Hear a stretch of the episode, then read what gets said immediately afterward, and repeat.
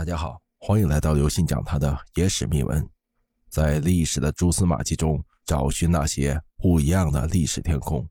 最近有一段时间呢，这个太监文啊，不是那种没想的太监文，就是关于太监的小说啊，什么穿越回去啊，什么假太监呐，最后一统后宫一统天下这类小说很多，但是在真正的历史上，确实有这么一个逆天太监。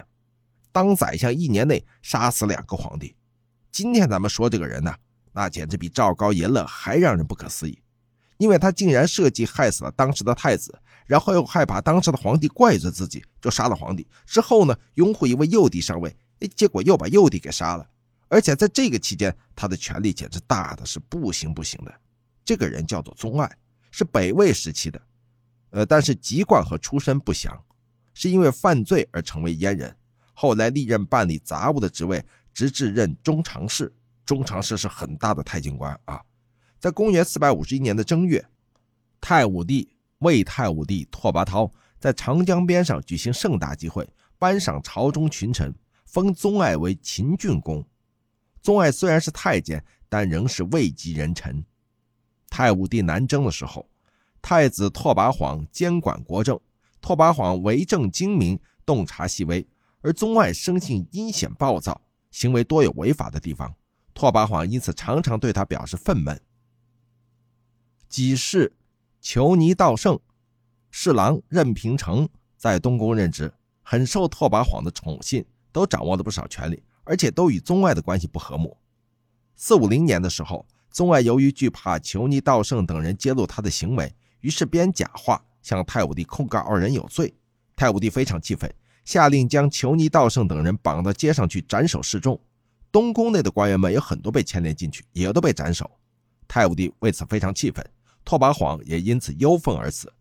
后来呀，太武帝慢慢知道拓跋晃并没有犯法，因此感到非常后悔。宗爱害怕自己事发而受到诛戮，于是就图谋叛逆。公元四百五十二年三月初五，宗爱弑杀了太武帝。太武帝死后，尚书左仆射蓝颜。侍中何衍、薛提等人并没有宣布太武帝的死讯。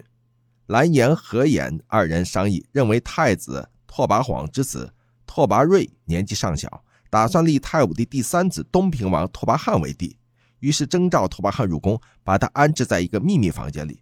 但薛提却认为拓跋浚是嫡亲皇孙，不应该废黜，应该选为继位人，而另外求取国君。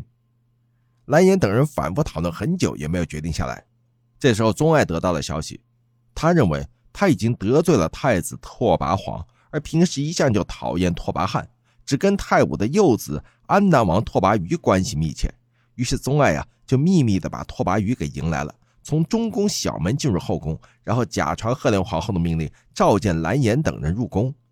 蓝颜等人认为宗爱的地位一向很低，所以根本就没有怀疑其中有诈，全都跟随宗爱进宫了。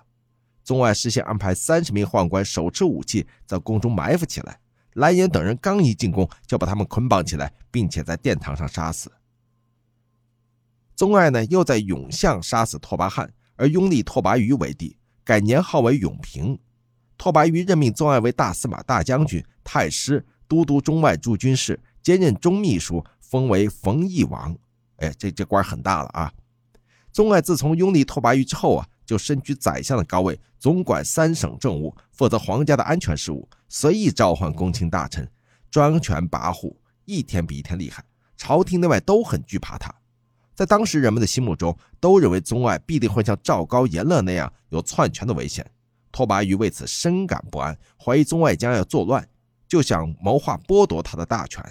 宗爱得知后非常愤怒，在永平二年十月初一，宗爱利用拓跋余祭祀宗庙的机会。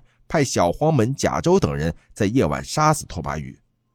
拓跋余死后，殿中尚书长孙可侯与尚书陆立拥立拓跋瑞为帝，是为文成帝。文成帝即位后，便诛杀宗外贾周等人，都动用了五行灭其三族。这时候，这个太监才算消停下来。真是可怕的太监，一年之内竟杀了两位皇帝，还害死太子，简直是逆天的节奏。不过，像这种大逆之臣，人共诛之，所以最后的下场也是罪有应得，不是吗？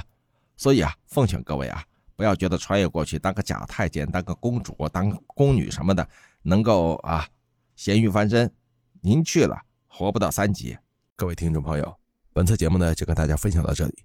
如果您喜欢我们的节目，请您给予我们节目十分好评，并点赞关注，同时转发给您的亲朋好友，邀请他们一起来收听我们不一样的历史天空。